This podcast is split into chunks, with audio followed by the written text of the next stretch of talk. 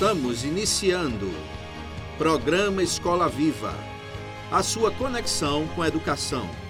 Quando a educação e você se conectam. Apoio Escola Internacional de Carpina. Aprender, conviver e vencer. Insole Energia Solar. Imobiliária Remax, Vida Nova. Escola IBEC, prazer em conhecer.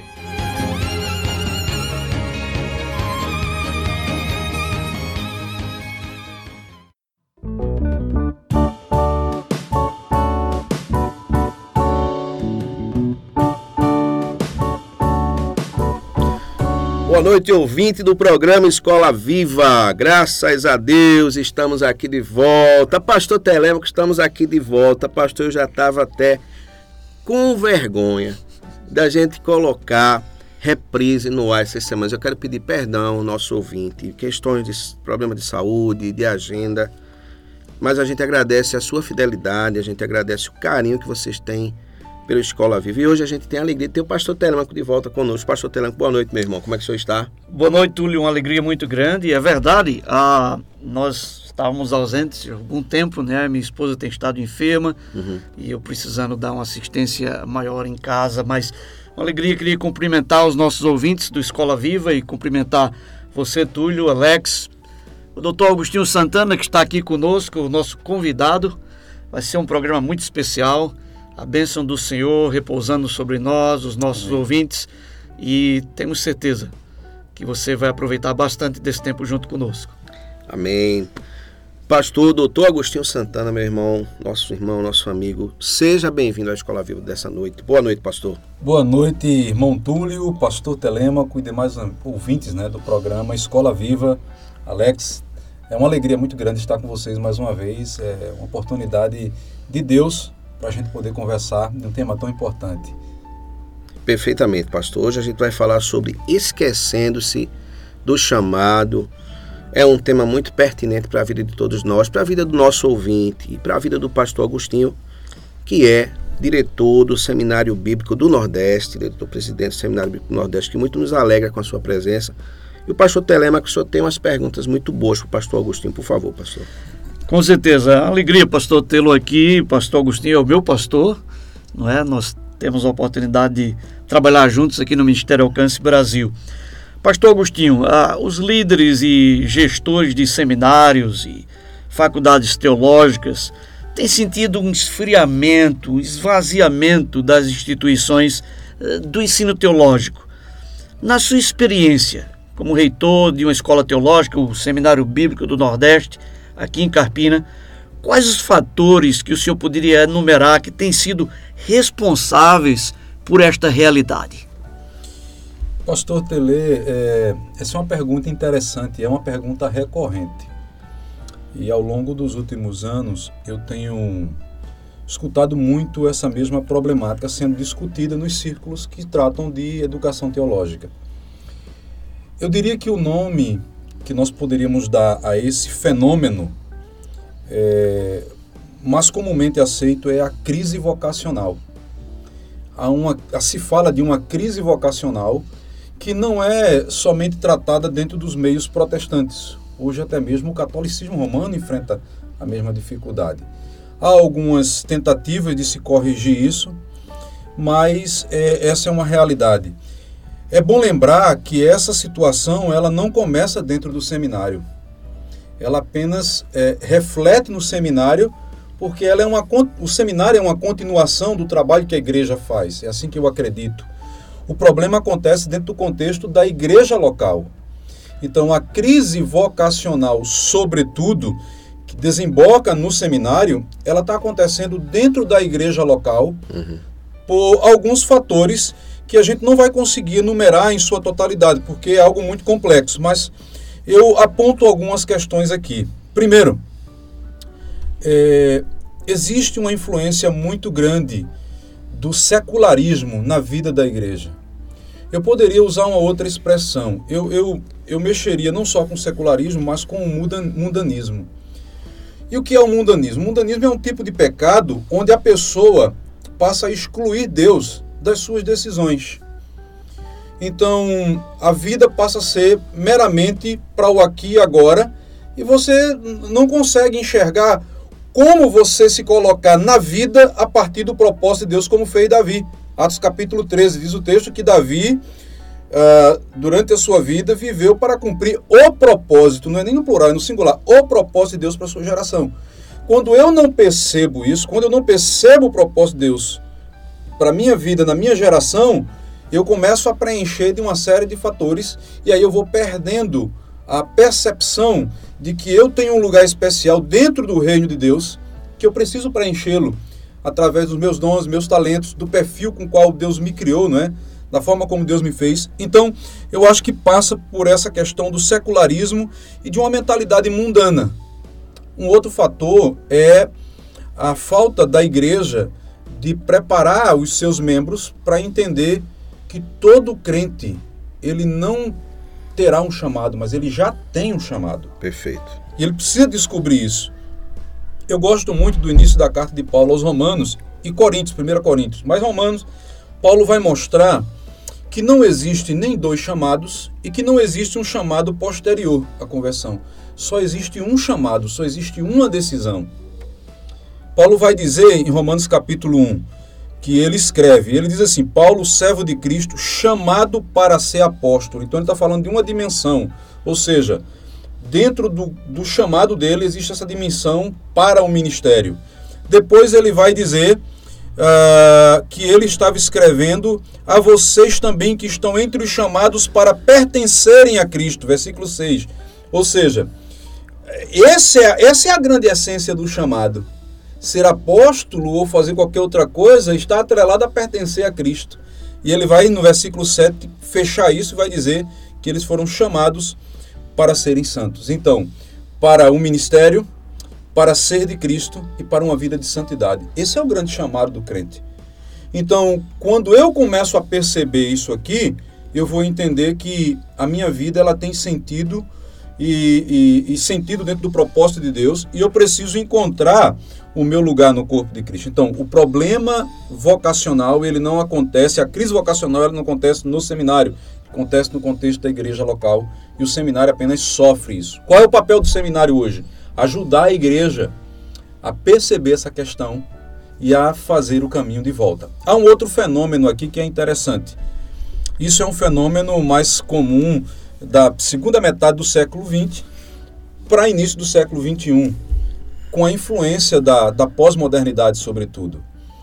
As escolas teológicas, elas têm, as igrejas, elas têm, primeiro, eh, se conectado mais através de afinidades de filosofia de ministério. Então, o que acontece? Elas também têm se fechado dentro de uma proposta mais eclesiocêntrica. Então, há muitas escolas surgindo dentro do contexto da igreja local para a igreja local. Uhum. Então, o pastor, por achar que há falta no seminário é, de cumprir os pré-requisitos que ele quer para o treinamento dos seus líderes, então ele cria um, a igreja no caso, cria um treinamento dentro dela, com a estrutura dela, mas não para o reino e não para o mundo necessariamente, mas para cumprir os propósitos da igreja. E esse uhum. é um uhum. grande perigo. Perfeito. Porque é preciso ter uma visão ampla. Então, uh, esse é um fenômeno comum da pós-modernidade. Então você passa, eu já tive a oportunidade de passar em cidades, você vê um grande centro de treinamento, mas que se presta à, necessidade daquela denominação específica e não a preparação para o ministério, para o reino, que é muito mais amplo. Né? Então essa é a grande questão. Às vezes nem a denominação, às vezes a igreja local. A igreja mesmo, local. A é? igreja é? local. Só para servir aos seus membros. É, exatamente. É, a gente tem uma, uma questão muito complexa aí, porque nós somos chamados para alcançar o mundo. Exato. Não é? Então é do, é, é do local para o global. Exatamente. E não podemos nos fechar num, num, num, contexto de estar atendendo somente aquela comunidade de fé. E aí é um problema, pastor, porque se é para atender só a necessidade da igreja local, vamos pensar numa igreja aqui que tenha 300 membros. Se ela cria um programa para atender os seus membros, mas ela não tem uma percepção missional da educação teológica, o que, é que ela vai fazer? Ela vai formar uma porção de crentes para o serviço da igreja local, mas não vai preparar para um envio. Uhum. E a seara vai continuar precisando de ceifeiro do mesmo jeito. Uhum. Porque a seara é maior do que a igreja. Né? A gente não pode confundir a igreja com o reino de Deus. Uhum. E o treinamento deve ser voltado para o reino. Logicamente, para que a pessoa sirva através da igreja. E a grande comissão é muito interessante, né? Justamente isso que você está falando. É tanto em Jerusalém, Judéia, Samaria e até os confins da terra, tanto quanto simultaneamente. Perfeitamente. Essa questão de ministério, de igreja cumprir o ministério, e o pastor colocou algo muito interessante. Esse secularismo e esse mundanismo que afasta o crente Uhum. da sua missão. Mas se a gente considerar, é, dentro do que foi pontuado, uma igreja que está olhando só as necessidades da sua congregação local, vou falar de forma redundante até esse termo, me permitam. Então aí eu tenho uma liderança que dentro dessa visão já está abraçada a um mundanismo e a um secularismo, me permitam os meus amados irmãos estão nos ouvindo, e os pastores queridos e líderes estão ouvindo. A gente às vezes pode ter uma liderança que já se distanciou do propósito de Deus, que é o propósito da grande comissão, de ser essa essa condição aí de concomitância, de simultaneidade, de alcançar o mundo todo enquanto Uhum. alcança a sua, não é assim que a Bíblia Enquanto diz? a toda essa simultaneidade da- das, É. das- das- dos termos usados pelo Espírito Santo através de Lucas ali em Atos Uhum. capítulo 1. Uhum.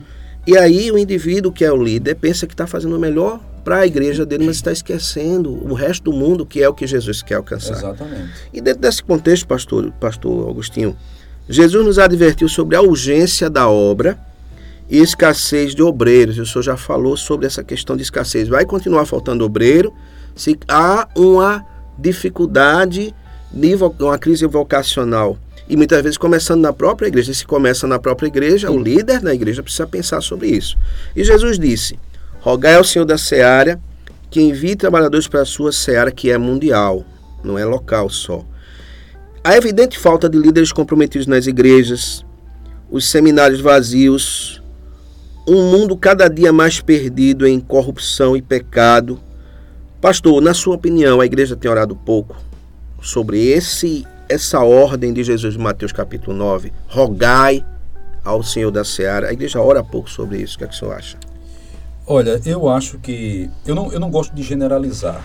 né, Porque você não está em todos os lugares ao mesmo Perfeito. tempo. Eu acho que é perigoso isso. Claro. Mas, ah, olhando para o todo, eu acho que a igreja tem. A igreja do Senhor, de uma forma geral, tem nutrido outras preocupações que não sejam necessariamente as preocupações do Senhor.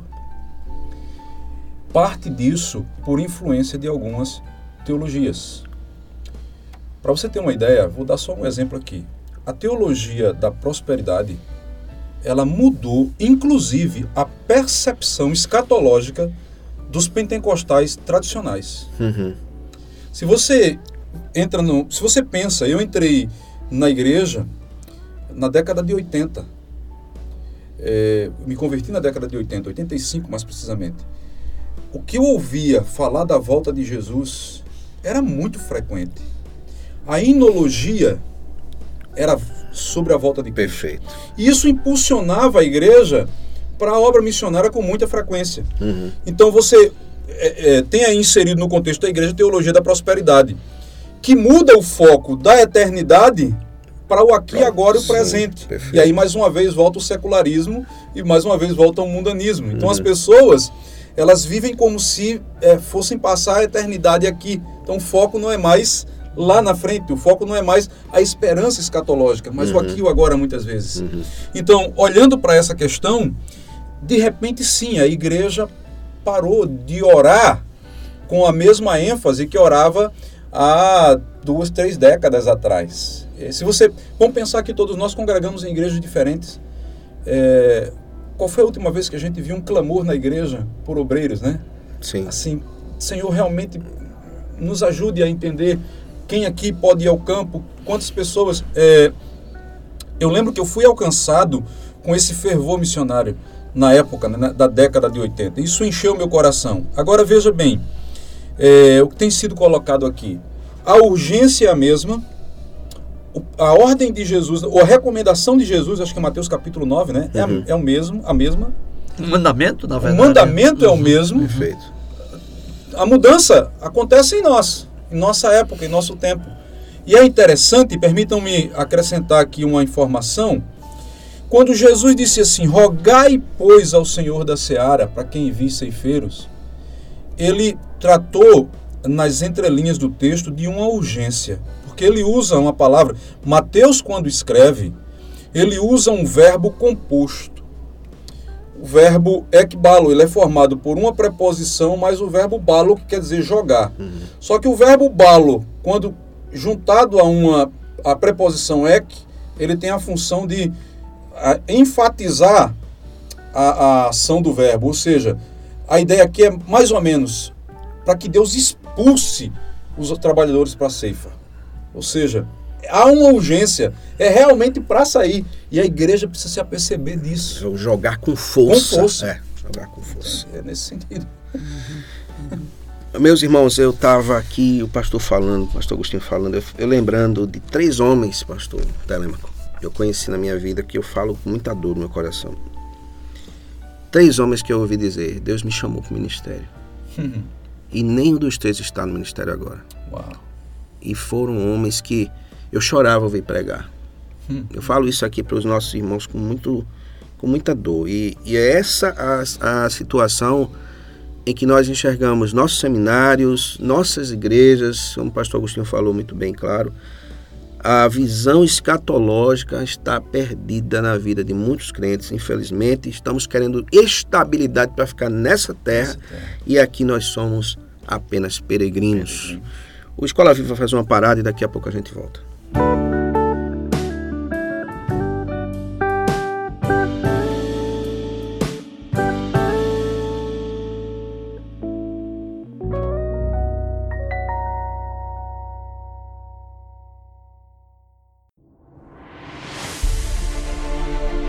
Faça sua portabilidade com a Insole Energia Solar. Troque sua despesa de energia por um investimento no mesmo valor e viva a liberdade de produzir sua própria eletricidade.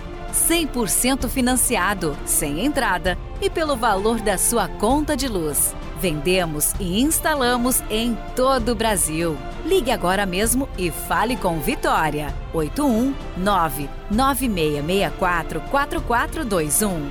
Ensole Energia Solar.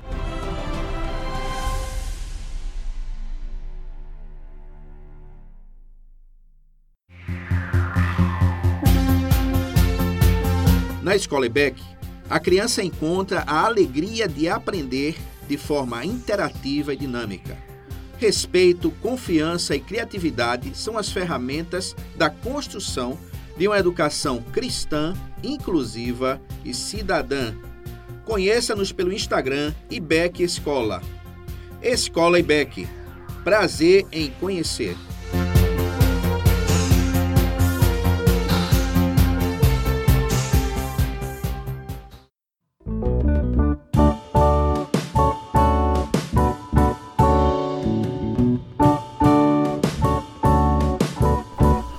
Pastor Agostinho, a, a igreja parece interpretar a grande comissão como sendo a prática simplesmente de pregar o evangelho, construir templos e ver pessoas sendo salvas. Depois a igreja festeja essas conversões, mas em geral esquece a grande proposta de Jesus, que é de fazer discípulos. Quando é que a igreja pode de fato considerar que está cumprindo a grande comissão? Essa pergunta é interessante. É, às vezes, a impressão que eu tenho é que nós somos tendentes a criar categorias né, a partir daquilo que a gente mesmo acredita, que a gente mesmo crê.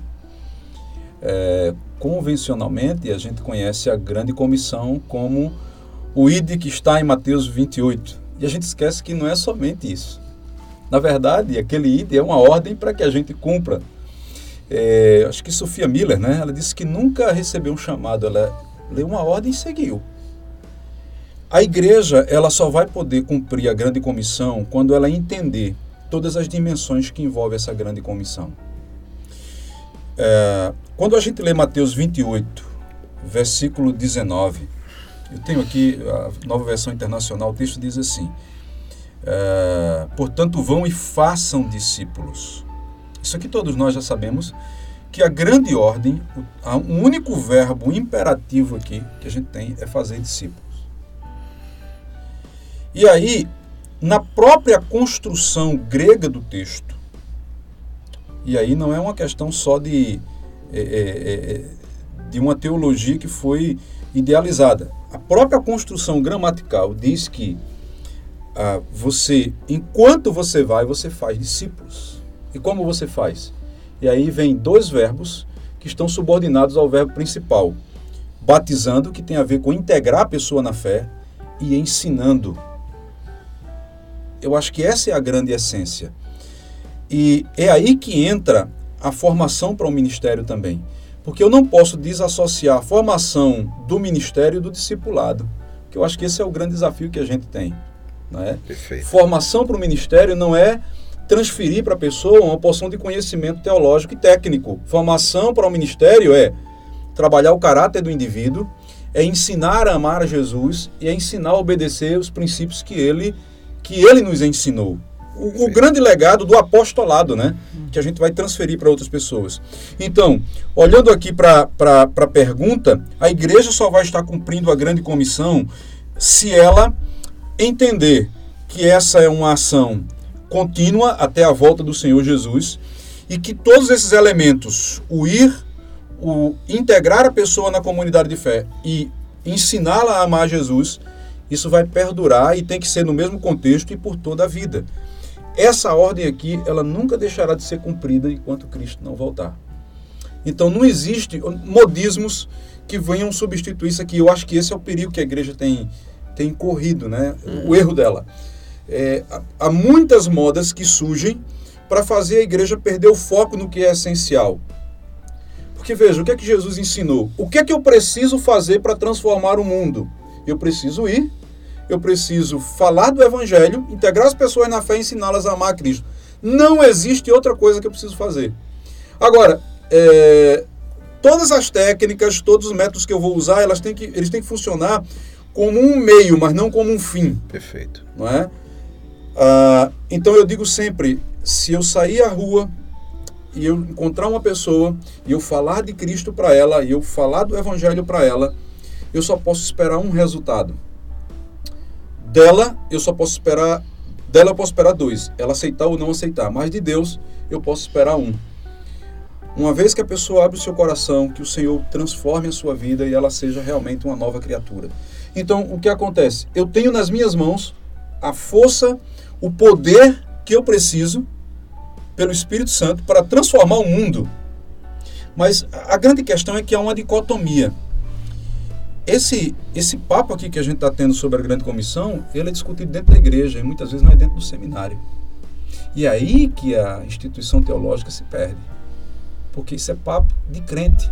Isso é conversa de quem está no reino, então, eu sou preparado para cumprir essa grande comissão. E é interessante que uh, há um livro uh, intitulado a, a Forte Mão de Deus, que mostra como nós podemos, dentro do contexto da igreja local e da liderança, ser usado dentro dessas áreas. Né? Aqui a gente tem evangelismo, tem o ensino, tem o pastoreio, tem tudo dentro da grande comissão.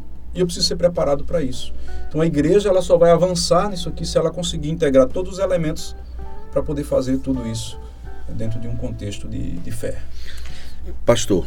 É, nós temos uma expressão em inglês que é muito interessante, é, vem a cair lá com aquilo que o pastor está dizendo, né? Ele diz, winning the world one heart at a time, ganhando o mundo um coração de cada vez. Isso. E é justamente isso, é o método de, de, de você se meter na vida do outro, por assim dizer, mas de uma forma produtiva. Amorosa. Levando, é, levando a mensagem mais extraordinária, a única que pode transformar o coração humano, não é que é o evangelho, a preciosa mensagem de salvação em Jesus Cristo.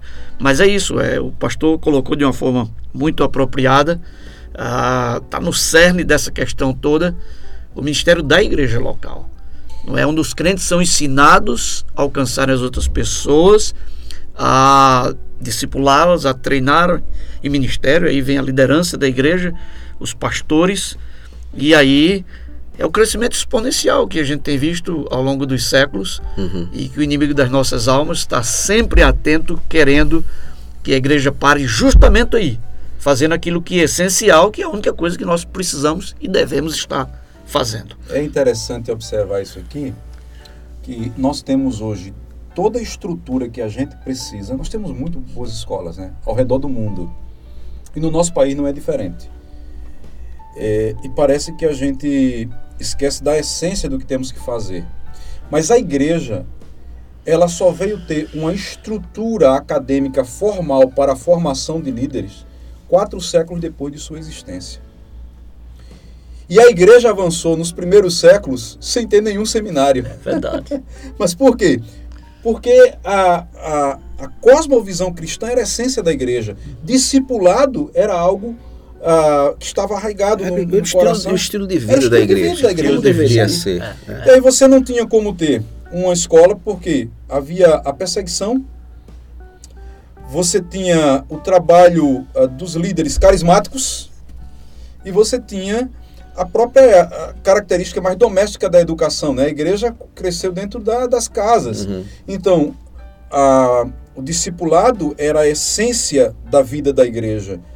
E eles conseguiram fazer isso de forma ampla. As pessoas, ela, cada crente um missionário. Eu acho que essa era a leitura, a grande leitura. Perfeito. E isso a gente precisa resgatar. É verdade. Eu diria que a igreja começou a se preocupar com adição e esquecer multiplicação. É, é, não é questão do crescimento exponencial, é 1 vira 2 e 4 e 8, 16, 32. Não é a mesma coisa de juro composto. Só para fazer um esclarecimento, alguém pode até perguntar assim, mas e as escolas eh, catequéticas? A, a, a, catequese foi uma estrutura, mas não necessariamente uma escola física, foi uma estrutura de discipulado que requeria, não é, o aprendizado das pessoas e havia um processo.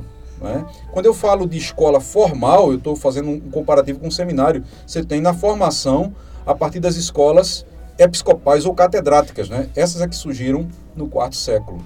Mas, inicialmente, é, a coisa vai mudando quando a igreja precisa se amoldar ao mundo gentílico. Então, a partir do segundo século, quando a igreja a, pessoas do mundo gentil com maior quantidade entra dentro da igreja, então ele precisa explicar o evangelho à luz da filosofia grega. Uhum. E aí você começa a ter algumas mudanças e aí vai crescendo, chegamos onde estamos e, e caminhando, né? É interessante, pastor, esse, esse movimento orgânico da igreja que deve ser natural, não é a proposta missionária da igreja, acontecendo, por exemplo, hoje em países perseguidos, né? Onde a igreja é perseguida. Ah, eu estava conversando ontem com, com o irmão e, e, no jogo Brasil, melhor, Estados Unidos e Irã, não é? Hum. E a pessoa me perguntou, ô oh, pastor, e tem crente no Irã? Não é? Tem cristão no Irã? E eu disse para ele, a igreja iraniana é a igreja que mais cresce hoje.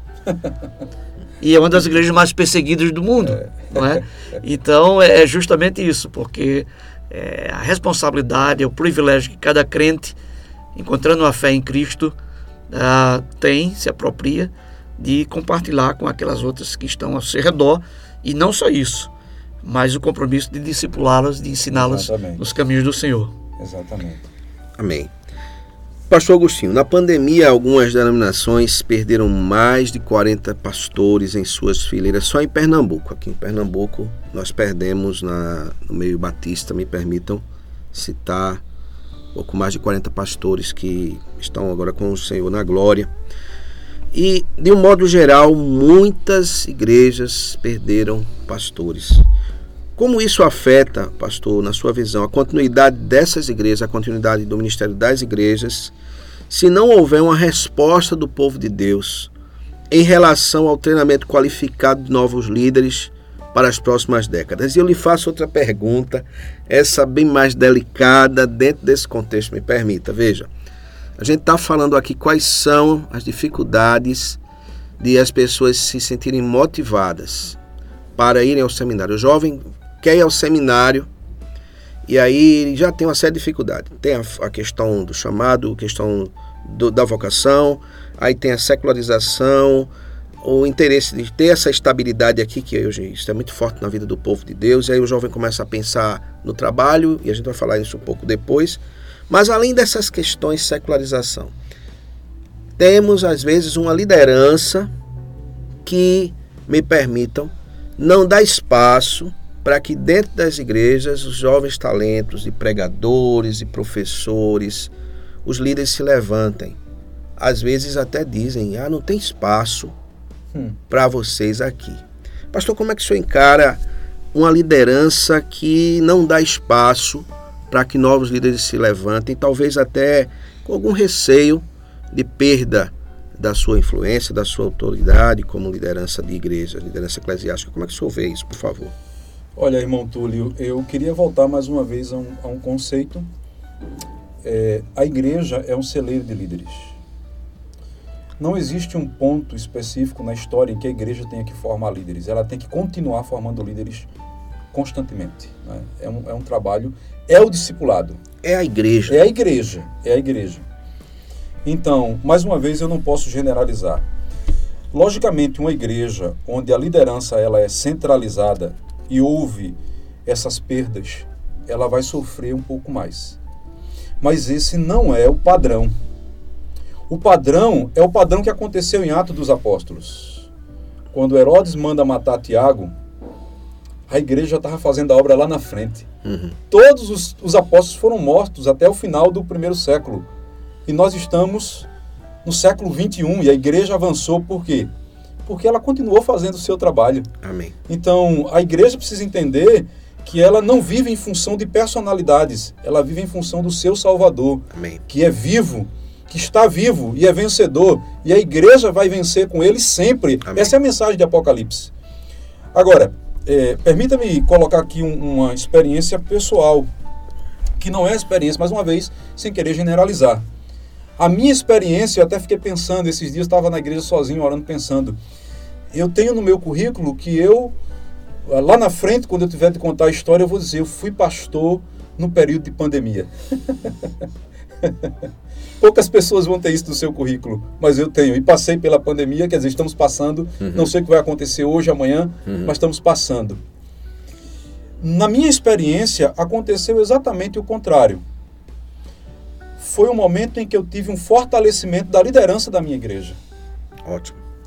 Quer dizer, é, eu, eu ah, vi naquela oportunidade, é, naquele momento, uma oportunidade de Deus para que a coisa acontecesse. E de forma eu diria até sobrenatural. Deus começou a mandar pessoas, Deus começou a despertar pessoas, Deus começou a dar ideia sobre estratégia. Uhum. Então, foi na pandemia que eu consolidei um grupo de líderes que estão ao meu redor hoje, de forma que eu me sinto é, amparado e apoiado.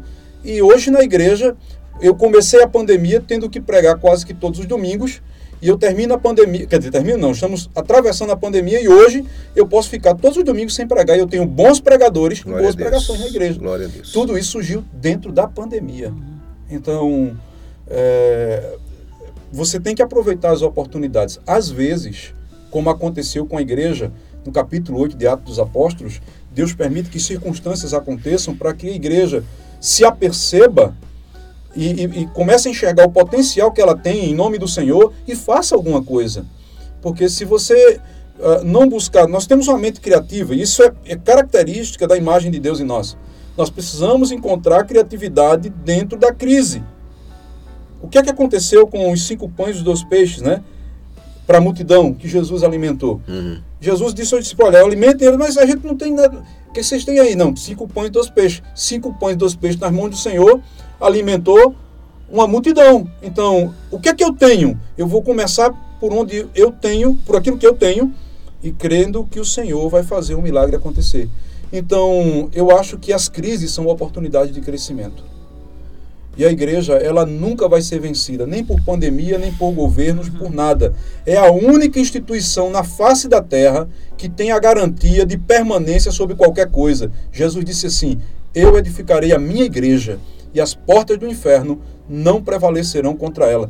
A igreja não só vai vencer, ela vai atacar e ela vai entrar nas portas do inferno. Perfeitamente. Porque porta não é, é recurso de ataque, ela é de defesa. Então é a igreja que entra na porta do inferno. Perfeito. E não o inferno que segura a igreja. Então a igreja tem esse poder. Né? É o inferno que se defende. É o inferno que se defende. Não é a igreja que se defende.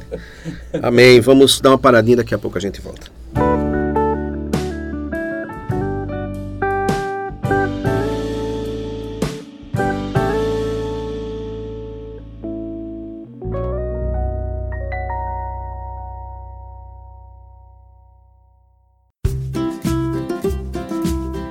Casa nova, vida nova. Em Carpina e região, no Brasil e no mundo, a Remax Vida Nova ajuda você na compra, venda e locação do seu imóvel. Imobiliária Remax Vida Nova. Telefone 81 3621 4234. Ninguém no mundo vende mais imóveis do que a Remax. Escola Internacional do Carpina está com uma grande novidade: o ensino infantil no turno da tarde, com preço especial. Sua criança terá educação com qualidade exclusiva e internacional bilíngue. Turmas à tarde com número reduzido de alunos em sala. Esperamos você. Não perca essa oportunidade. Invista na melhor educação. Na Internacional são outros 500. Agora com ensino médio. Fone 3621 40 60. Insta, arroba Escola Internacional Carpina.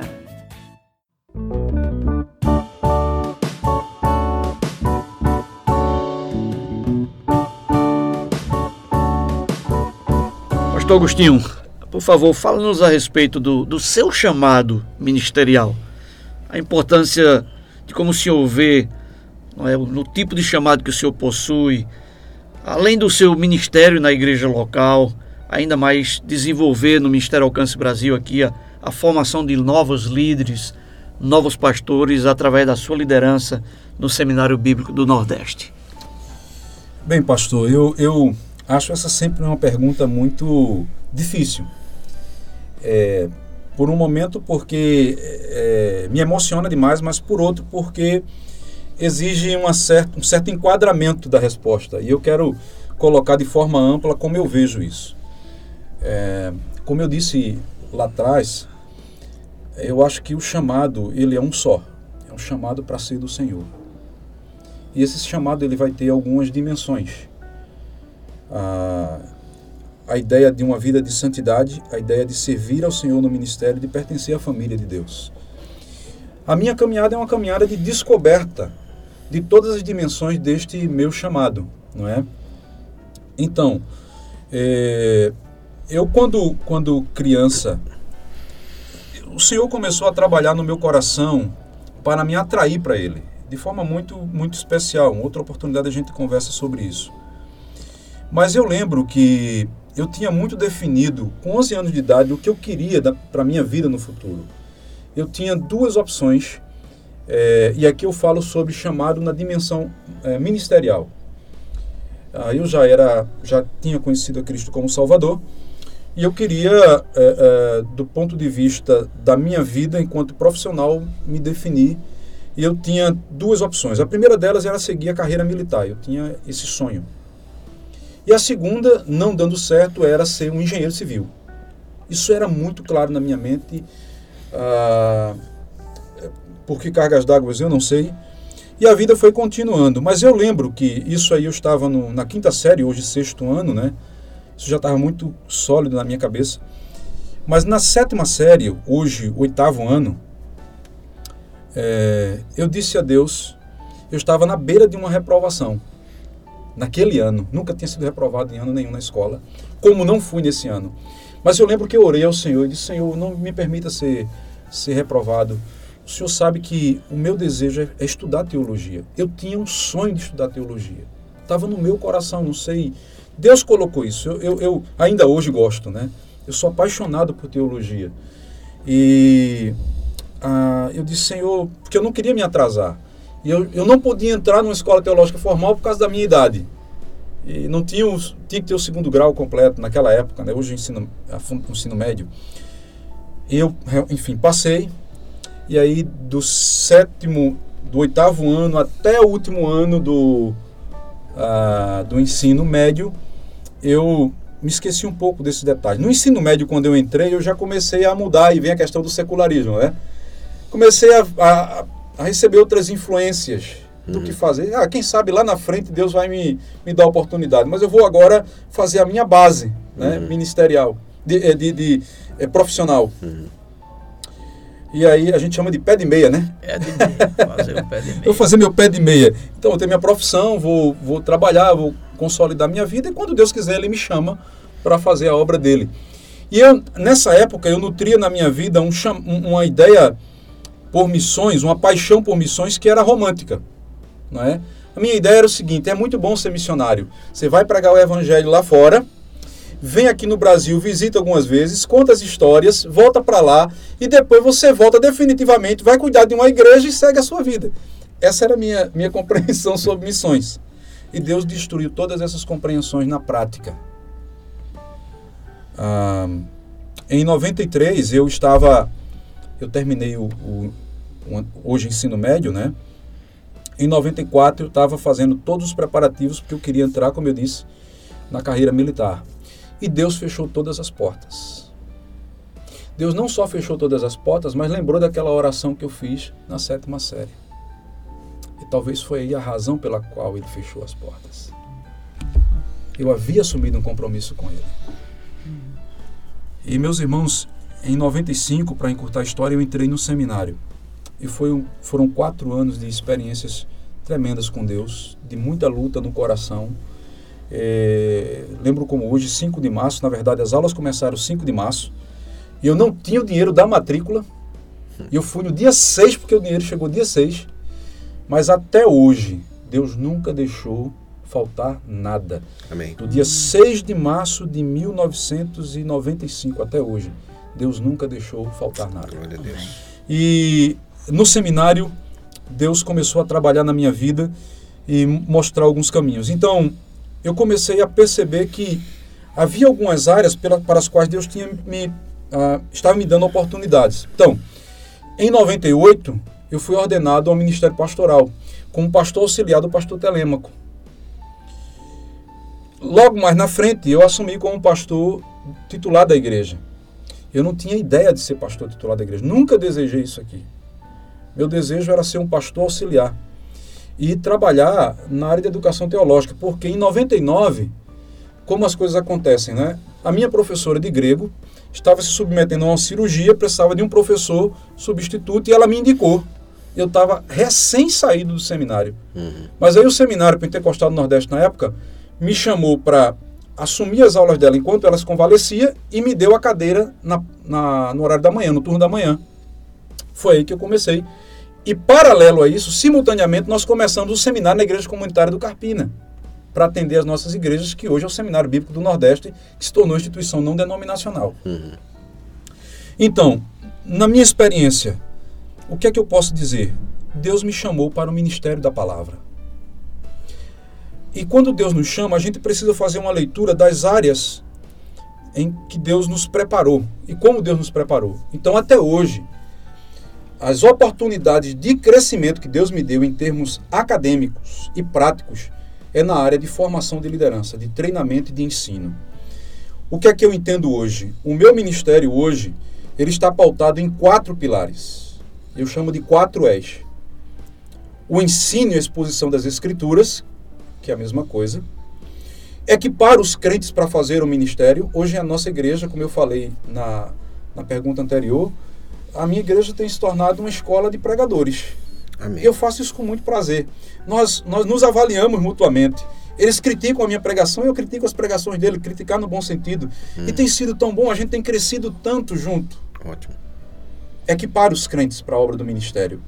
Então, mesmo sendo pastor da igreja, eu me sujeito. Preguei domingo ontem, eles tiveram a oportunidade de avaliar se eu fui fiel ao texto bíblico, se eu segui realmente como é que foi a minha apresentação, se eu comuniquei bem, que as pessoas puderam entender a mensagem. Uhum. Isso é equipar as pessoas. Com certeza. A outra é, a, além de expor e ensinar as escrituras, além é, de equipar os crentes para o ministério, é a, o estudo. No meu caso, o estudo faz parte do meu ministério.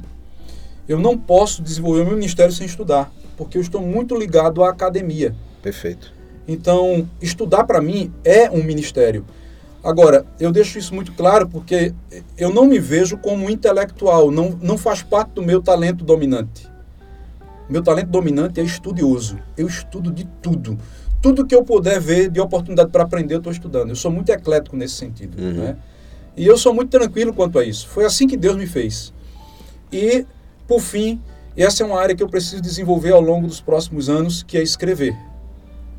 Eu gosto de escrever, modéstia à parte, eu sei escrever, mas eu não tenho tempo para escrever. Alguém diz o seguinte: quando você se torna diretor de seminário ou coordenador, você passa a ser burro, porque você não tem tempo mais para escrever nada. E eu estou aí desde 2002 nessa pegada, né? desde 99, na verdade. Então eu não consigo parar, tenho materiais aí parados que eu preciso produzir. Uhum. Então, o que é que eu entendo como chamado ministerial? Chamado ministerial é a convergência dos meus dons talentos dominantes e perfil pessoal, como Deus me criou para que eu cumpra o propósito dele na minha vida. Amém. Isso é chamado. Eu só vou cumprir o meu chamado se eu conhecer quais são os meus dons. Deus nunca me chama para algo que ele não me deu o dom para aquilo. Se eu souber alinhar esses meus dons aos meus talentos, isso tem a ver com a forma como eu faço. Todos nós aqui podemos ter até os mesmos dons, mas não vamos fazer igual.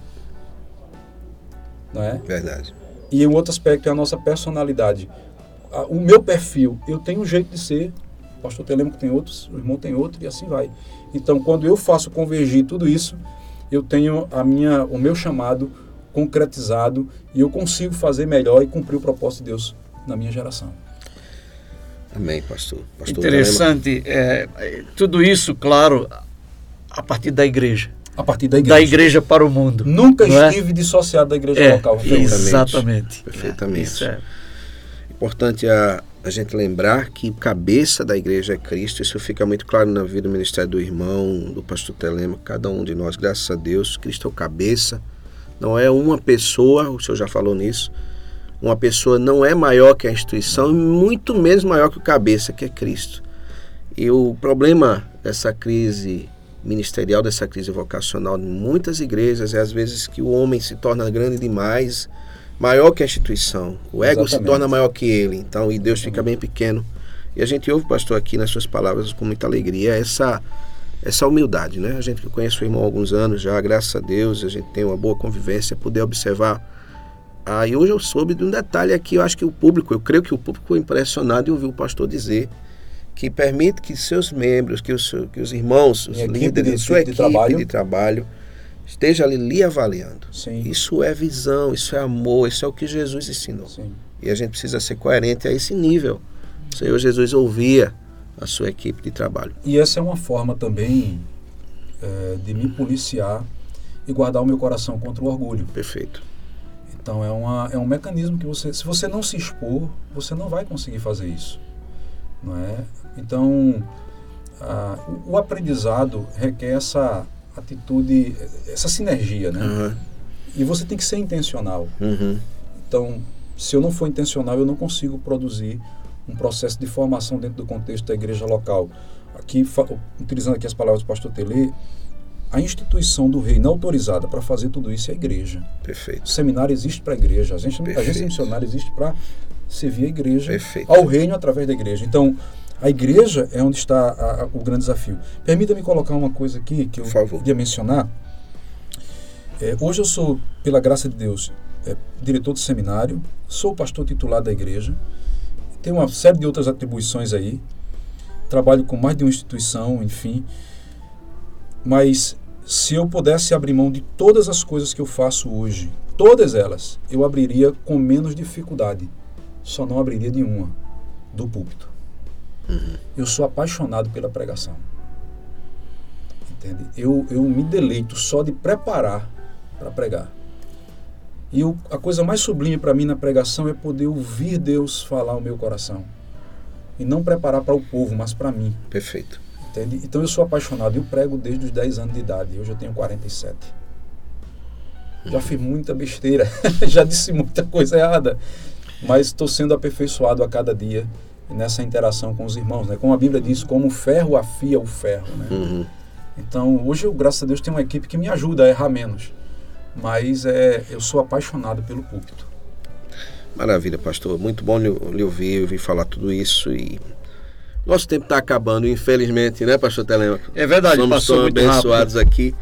Pastor, por favor, pastor, pastor Agostinho, qual a sua palavra de incentivo? A gente está falando, todo esse programa foi orado, vamos falar assim, foi pensado e no coração de Cristo, o nosso coração, como é a Escola Viva, com o objetivo de incentivar as pessoas. Então, pastor, qual a sua palavra de incentivo aos novos crentes que pensam em abraçar o ministério para vocacionados à liderança da igreja, a igreja local, o ministério é da igreja para o mundo, como já foi falado.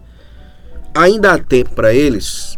Eu sei que o senhor não vai marcar aqui uma data para a volta de Jesus, mas na sua concepção, claro que a gente está falando isso de uma maneira muito figurativa, claro. Ainda há tempo para que eles atendam esse chamado e quais os passos para adentrar, por favor, responda isso de forma bem específica. Quais os passos para adentrar o nosso querido Seminário Bíblico do Nordeste? Olha, a, a recomendação que eu dou a todo crente, quer seja novo, quer seja velho, é que a, prepare suas ferramentas que Deus vai lhe dar trabalho. Eu ouvi isso de um querido amigo, o, o evangelista Luiz Wallace, que foi da, da Igreja Assembleia de Deus aqui em Carpina. Um dia ele disse isso para mim, eu era seminarista. Prepare sua ferramenta e Deus vai te dar trabalho.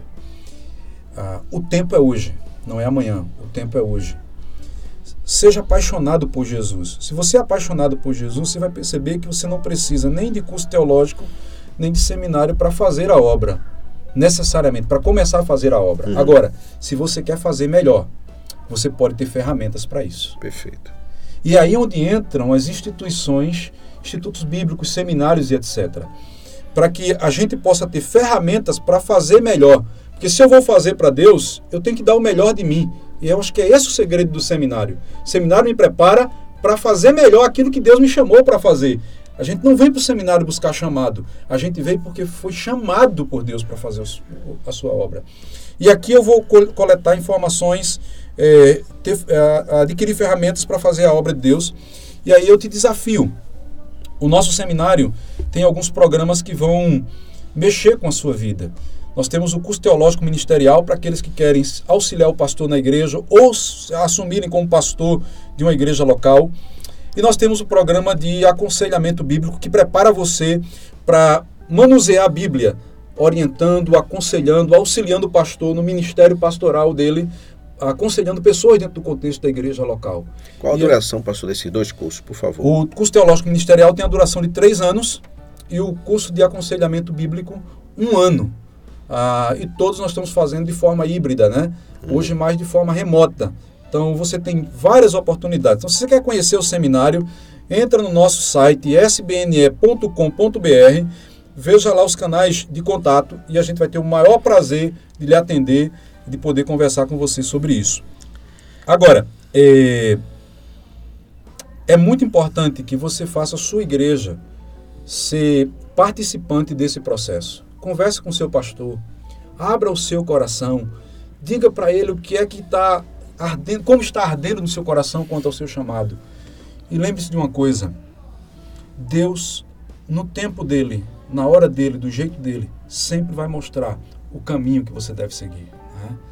Então, esse é o grande desafio. Quando eu entrei no seminário, eu entrei, em certo sentido, a contragosto da minha igreja local e a contragosto da minha liderança porque eu tinha um chamado e eu queria me preparar. E com o meu próprio custo, eu fui uh, e, e, encarei o desafio. Por sinal, quem me ajudou a pagar o meu custo no começo era meu avô, que nem crente era. Entende? Uhum. Então, é, e Deus abençoou, não é? Logo depois Deus abriu as portas e, e eu vim para a igreja comunitária, a igreja mandou sair do, me, me pediu para sair do, do trabalho para me sustentar e uhum. me manter no seminário, auxiliando a igreja, as coisas acontecem dentro do jeito de Deus. Então Perfeito. nada foi forçado, nada foi forçado. Perfeito. É só você atentar para aquilo que é a vontade de Deus. Permita-me dar um, um conselho de uma pessoa que influenciou muito a minha vida, ah, apesar do pouco tempo de contato que eu tive. Foi uma professora que me ensinou duas disciplinas no mestrado, professora Areli Perrussi. Ela me deu um conselho uma vez que até hoje eu lembro com muito carinho. Hoje ela é de saudosa memória. Ela disse assim: Augustinho, Deus nunca nos diz tudo. Ele mostra uma luz no fim do túnel e você corre atrás dos detalhes. Talvez essa luz seja exatamente aquilo que você tem no coração hoje.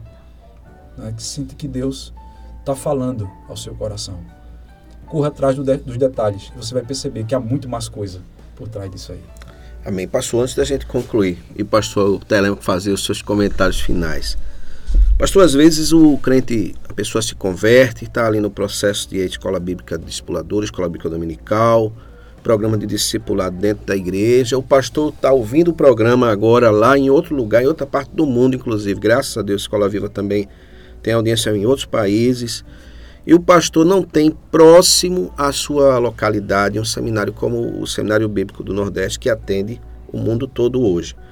Existe um programa em que o seminário auxilia a igreja na formação dos seus membros e congregados, membros ali, para a liderança, a partir do treinamento baseado na igreja, que é o nosso programa TB. Gostaria que o senhor Isso. pincelasse para os nossos líderes, nossos irmãos, como é que o seminário pode chegar lá naquela igreja e a igreja chega mais perto do seminário através do TBI. Pontue, por favor, sobre isso para gente. Olha, é, o TBI, muito mais do que uma série de recursos, é uma filosofia de ministério, treinamento baseado na igreja onde a igreja ela vai trabalhar para desenvolver uma cultura de aprendizado dentro da própria comunidade de fé. O que é que o seminário faz? O seminário ah, presta consultoria e firma uma parceria para ajudar a igreja a montar equipes de treinamento dentro do contexto da igreja local. Um curso que vai acontecer ali dentro. Tivemos a oportunidade de fazer isso na Igreja Batista Central aqui em uhum. Carpina, né? Sim, sim. Hoje a igreja praticamente caminha sozinha e já transferiu isso para dentro da escola dominical, na escola bíblica discipuladora, uhum. acho que é esse o nome, né? Sim, sim. Mas o seminário, ela, ele tem esse papel de ajudar a igreja e está ah, trabalhando, porque a nossa visão como seminário é ser um braço do Ministério de Educação da igreja local. Perfeito. É? Nós queremos servir a igreja local. Então, a gente pode oferecer consultoria, viabilizar a compra dos recursos materiais, as apostilhas, e há duas séries. Série é, o curso básico né, e, o, o, e o intermediário. Uhum. Então você tem o curso que vai levar para maturidade, né, vida em Cristo, maturidade cristã, a, a, conhecendo o seu papel na igreja e etc. E você tem a série liderança. Na série liderança é um material mais denso, e você vai ter liderança cristã, teologia de missões, educação cristã. Então a igreja pode ter esse programa dentro dela, assessorada pelo seminário, né? Maravilha. Mas fazendo isso dentro do contexto da comunidade de fé, a partir dos líderes que ela já tem. Maravilha. Então nós estamos à disposição para servir a qualquer igreja onde estiver. E outra coisa, para o nosso seminário hoje não existe barreira. Nós temos turmas em Moçambique, em Milange, norte de Moçambique. Uhum então hoje, se alguém chega com a proposta de abrir um, um polo em qualquer lugar do mundo, por conta da internet, a gente está aberto a fazer essas parcerias. Maravilha, maravilha. Inclusive, essa filosofia de, de aprendizado de educação também, ela, ela é, é praticada dentro do próprio seminário. Dentro do próprio seminário. Ah, isso está ah, acontecendo não só na nossa instituição, no Seminário Bíblico do Nordeste, mas também em outros seminários e em muitas igrejas ao redor do mundo e tem sido uma benção muito grande. É, repetindo, se você gostaria de entrar em contato com o Seminário Bíblico do Nordeste, pode acessar o nosso site através do www.usbne.com.br. Maravilha. Meus amados irmãos, caros ouvintes, estou muito grato a Deus porque o pastor Agostinho aceitou esse convite, convite muito oportuno. Estamos encerrando o ano, temos uns, alguns programas ainda por acontecer até o final do ano, mas pastor Agostinho, muito obrigado por ter aceito o convite continue orando por nós, a gente continua orando pelo irmão. Eu que agradeço, irmão Túlio, pastor Tele, é sempre uma alegria estar com vocês e sempre que necessário a gente está aqui à disposição, tá certo? Amém. Pastor Telema, como é que o senhor está? Está feliz, pastor? Muito, uma alegria muito grande ter uh, o meu pastor, pastor Agostinho Santana, aqui conosco nesta manhã, nesta noite, melhor dizendo. E, assim, espero que tenhamos outras oportunidades para podermos juntos aprendermos e compartilharmos com os nossos queridos ouvintes. Muito obrigado, pastor, mais uma vez. Deus abençoe o senhor, sua família e o seu ministério. Amém. Amém.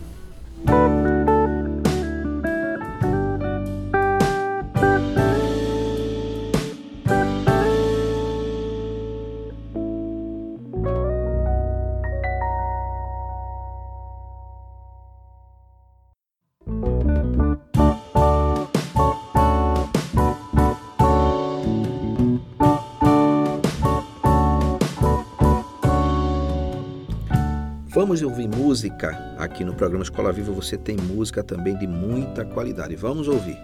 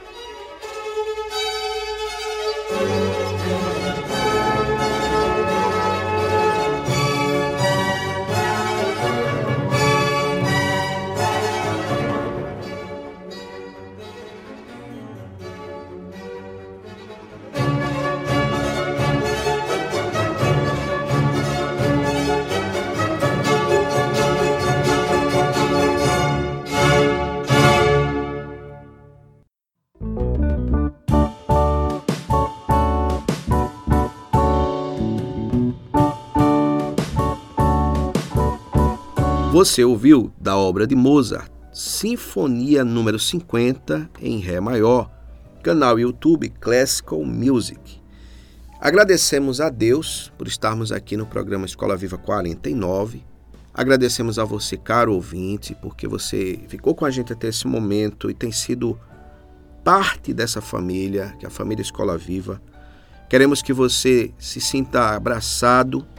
Você está em nossas orações é para a glória de Deus, é por causa de você também que o programa Escola Viva é feito com muito carinho, pensando em áreas que são importantes, que são relevantes na sua vida e que nós possamos atuar pela direção do Espírito Santo de Deus em questões que serão pertinentes, que vão edificar você e sua família, que vão estimular você a convidar outras pessoas e dizer, e dizer para elas: olha, quinta-feira tem Escola Viva, sábado tem Escola Viva às 18 horas. Se você ouve na quinta-feira, você pode ouvir novamente no sábado e convidar mais alguém. Certamente o aprendizado, a edificação, o crescimento pessoal é uma bênção evidente nesse programa e eu falo isso com muita humildade, mas com muita consciência do esforço que a gente tem investido nesse programa. Agradeço a Deus pela vida dos nossos parceiros, Escola Internacional, Escola IBEC, Imobiliária Remax Vida Nova, Insole Energia Solar. E queremos agora também, eu quero pedir desculpas, estou ainda um pouco rouco, mas vamos embora, vamos, então, vamos trabalhar. Quero agradecer a todos vocês e lembrar da nossa programação, a programação da IWR, fazer aqui um resumo. Segunda-feira, aliás, de segunda a sábado, às 8 horas, manhã de louvor. E na segunda-feira, 11 a meio-dia, descobrindo a Bíblia, 18 horas, Família em Foco com o professor Márcio Ribeiro. Terça-feira, 9h50 da manhã, Brasil de Muitos Talentos, um programa com os alunos da Escola Internacional do Carpina. O professor Damerson na orientação, na mediação do programa, na liderança do programa. E na terça-feira também, 18 horas, com o professor Damerson, com o Damerson, o Léo e a equipe, bate-papo esportivo. Quarta-feira, 10 horas, seguindo o mapa de Deus. 11 horas, programa Impacto. 18 horas, programa Crianças do Reino com a tia Alda. Quinta-feira, 18 horas, programa Escola Viva. 20 horas, o programa Bate-Papo com Mulheres, programa abençoadíssimo que tem tido aí uma boa participação das irmãs. Quero incentivar você a convidar outras mulheres para ouvir o programa Bate-Papo com Mulheres, que é uma benção. Na sexta-feira, cada vez, uma vez por mês, às 17 horas, esse programa é sempre informado antes, com antecedência. Nós temos o programa Comunitário em Debate. Nós temos também, às 19 horas, o jornal IWR News, que também é avisado com antecedência quando vai acontecer. Esses programas não acontecem semanalmente mas sempre que vão acontecer são avisados aqui na programação da nossa rádio. E às 20 horas, toda sexta-feira, esse sim, toda semana está aí acontecendo um programa abençoadíssimo, programa Conectados. Sábado pela manhã, às 10 horas, nós temos o Praise and Play com Marquinhos Ribeiro e Bibi, um programa bilíngue, programa abençoadíssimo, ao vivo, com meu irmão, nosso irmão Marquinhos Ribeiro e com o Bibi. Às 18 horas, no sábado, reprise do programa Escola Viva, 19h45, culto da Igreja dos Amigos com o pastor Celso Ricardo. Domingo, 9 horas, reprise do programa Descobrindo a Bíblia. Às 10, culto da Igreja Comunitária das Acácias com o pastor Anselmo e equipe. E às 18 horas, culto da Igreja Batista das Nações. Atenção, esse é o nosso resumo de programação. E nós queremos mandar aqui, deixar aqui com você o nosso abraço, mandar para você um convite para que na próxima quinta-feira você esteja conosco novamente Escola Viva 50. Opa, Escola Viva 50, mais um marco aí na história do programa Escola Viva. Teremos a presença da doutora Renata, uma aula sobre Pilates, muito interessante. Vai ser mais um Escola Viva fantástico. Então, estou convidando você para quinta-feira, programa Escola Viva, 18 horas. É quinta-feira, 18 horas, programa Escola Viva. Boa noite.